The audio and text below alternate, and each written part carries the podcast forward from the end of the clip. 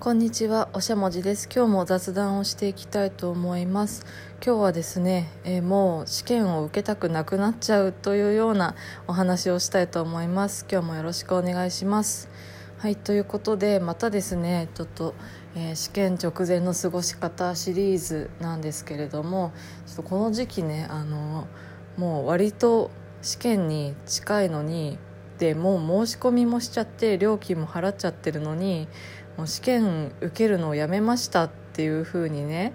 あの言う人もちょっとねちらほらいると思うんですよね。それとかあとは自分がですねもうこんなに苦しいなら今年の試験はやめておこうかって思っちゃうことがあると思うんですよ。私もそうでした。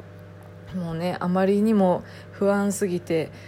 ねもう試験会場行くのやめようってなったことが何度もあったんですけど、まあ、そこでねあの、まあ、その不安に負けちゃうかどうかですねあの不安に負けてやめてしまうのかそれともあの、まあ、きちんとですね試験会場に行けるかっていうところが結構ねあの分かれ道なんじゃないかなと思ったのでそのことについてお話ししたいと思います。はい、でえーとまあ、試験直前なのにね行きたくなる行きたくなくなっちゃう現象っていうのが、まあ、どうして起こるのかなっていうのをちょっと考えてみたんですけど多分ねあの、まあ、その人がもうあまりにも自分にプレッシャーをかけすぎていてなんか試験がすごくねあの試験試験はハードルは高いんですけどその試験を受けること自体もうなんかね、試験会場に行くこと自体がもうものすごくハードルが高くなっていってしまってであとはまあ自分の抱える不安がですねものすごく大きな不安を抱えてしまっていてもうもうダメだって言って、まあ、それに心が耐えきれなくなっちゃっている状態なのかなっていうふうに思うんですよね。うん、だからなんだろう、ね、その試験会場に行きたくなくなっちゃうっていう人は、まあ、決してねあの弱い人じゃなくて逆にねあのすごくものすごく頑張りすぎてしまって、まあ、自分をですねいじめてしまったり責めてしまった結果、まあね、心が耐えきれなくなってしまったっていうことなんじゃないかなというふうに思います。で、うん、まあそうですねあのまあ、そこまでねあの試験会場に行かないっていう風になるならないまでもちょっとすいません今日なかなかろれつが回らないんですけどそこまで行かないまでもなんとなくねあの直前になると、まあ、勉強しなきゃいけないのになかなか手につかないとかなんかねあの無力感とか不安が大きくなりすぎてもう今日は勉強をやめたちょっと気晴らしに なんかねあの机の片付けしようとかあとはまあそのなんとなくツイッターを漁ってるうちに勉強時間がなくなっちゃったみたいなことってあると思うんですよね。なので、まあ、そういう人がですね少しでも、まあ、不安を軽くしてちょっとでもねあの勉強に向かうにはどうしたらいいのかなっていうのをちょっとまあ考えがまとまってないんですけど話していけたらいいかなというふうに思います。で、うん、その心理学を最近私は勉強をしていてでその心理学の中でもそのやるべきことからこう逃げてしまうっていう現象があるんですね。でその現象の名前をちょっと電子レンジがピーピー言ってます。その現象の名前をですね回避行動っていうふうに言うんですよね。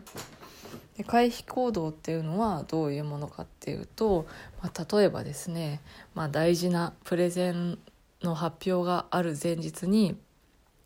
もう明日プレゼンきっとうまくいかないよ不安だよって言ってで次の日の朝会社に行けなくなっちゃうみたいな感じなんですよね。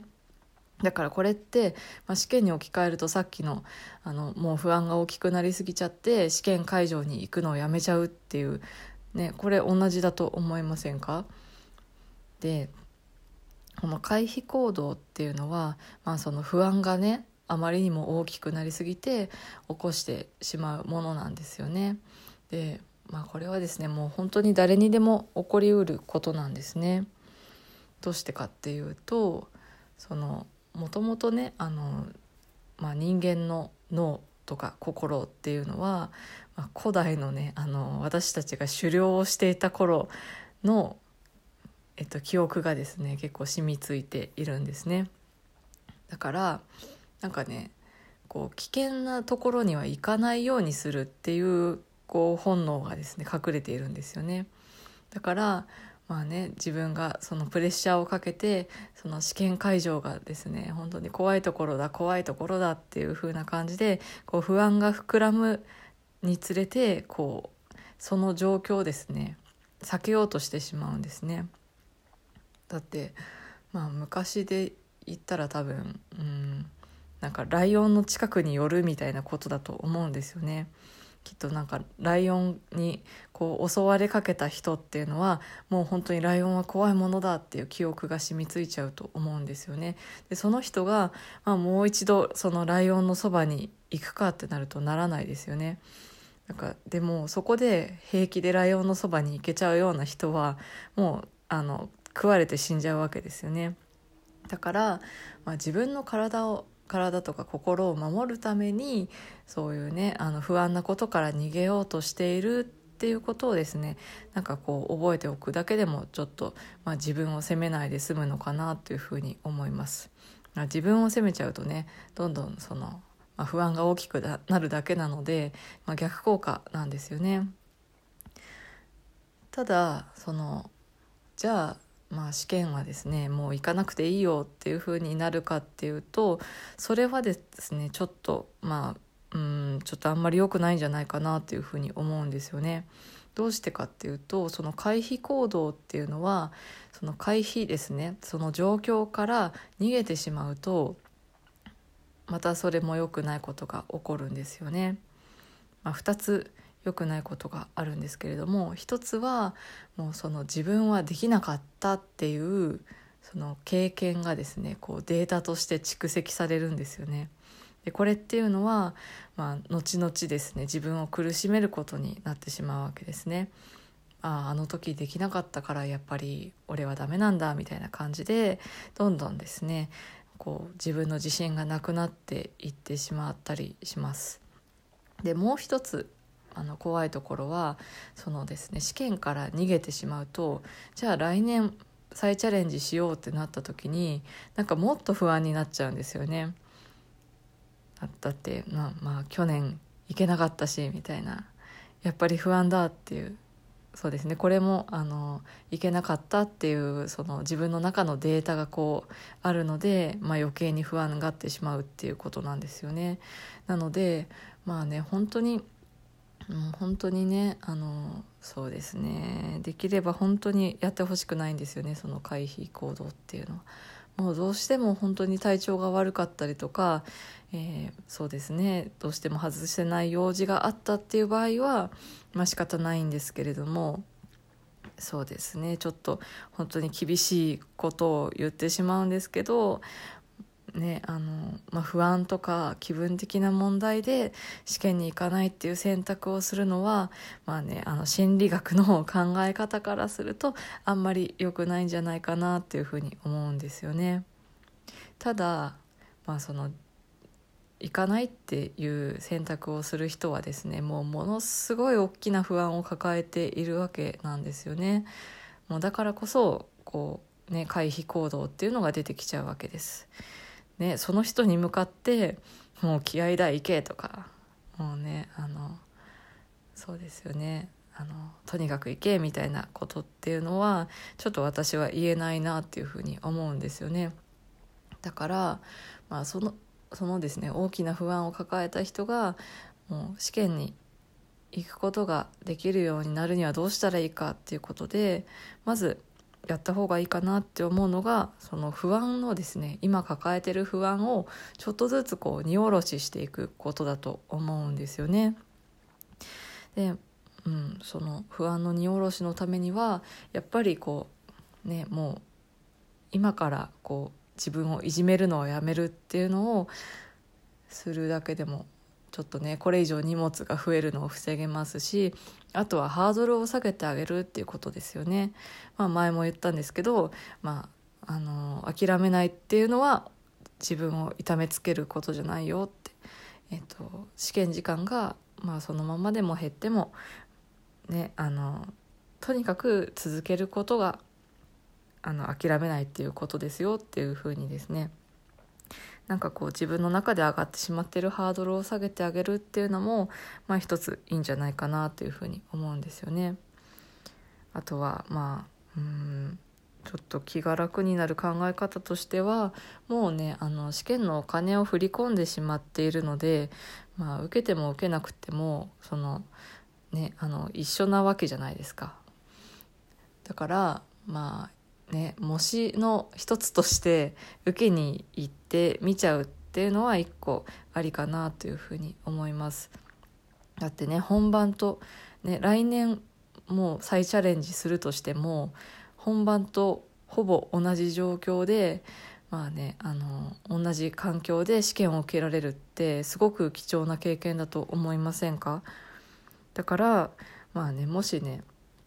何にも書けなくてもいいんですよそういう時は。もうとにかく行ってもうね模試を受けてきたっていうその事実だけで、まあ、来年ね割と楽になることがあるんじゃないかなっていうふうに思いますね。あと3つ目はですねうんそうですねなんか自分の不安の正体がそのなんでしょう今事実として起こっていることに対する不安なのか自分で増殖させちゃってる妄想の不安なのかっていうのはちょっとこう分けて考えるといいかもしれないっていうふうに思いました。なんかねあの例えば、まあね、試験が近いから不安だっていうのは、まあ、事実ですよね。ところがなんだろうなまあ前回の模試が悪かったからきっと本番でもダメだとかこれって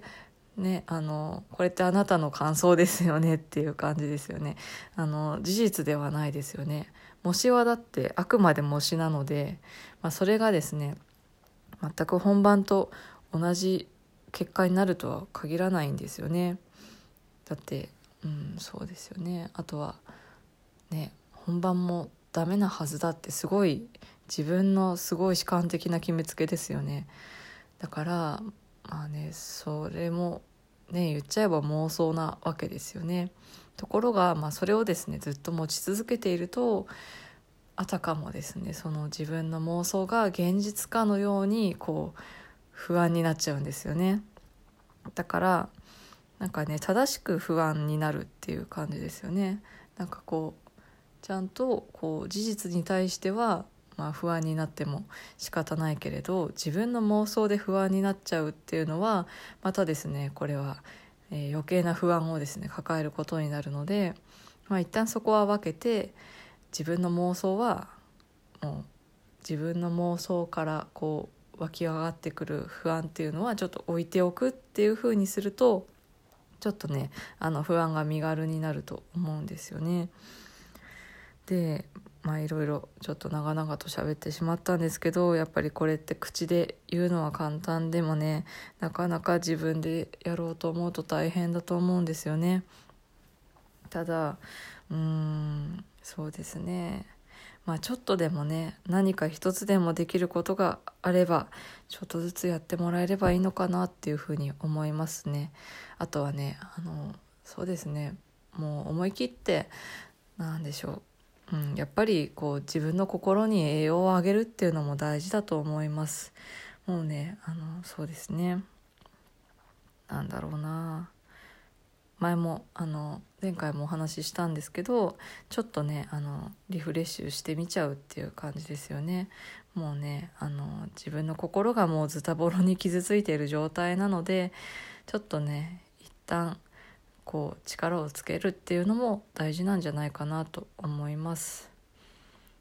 うんなんかそうですね。やっぱりなかなかうまいこと言えなかった感じがするんですけどちょっとねうん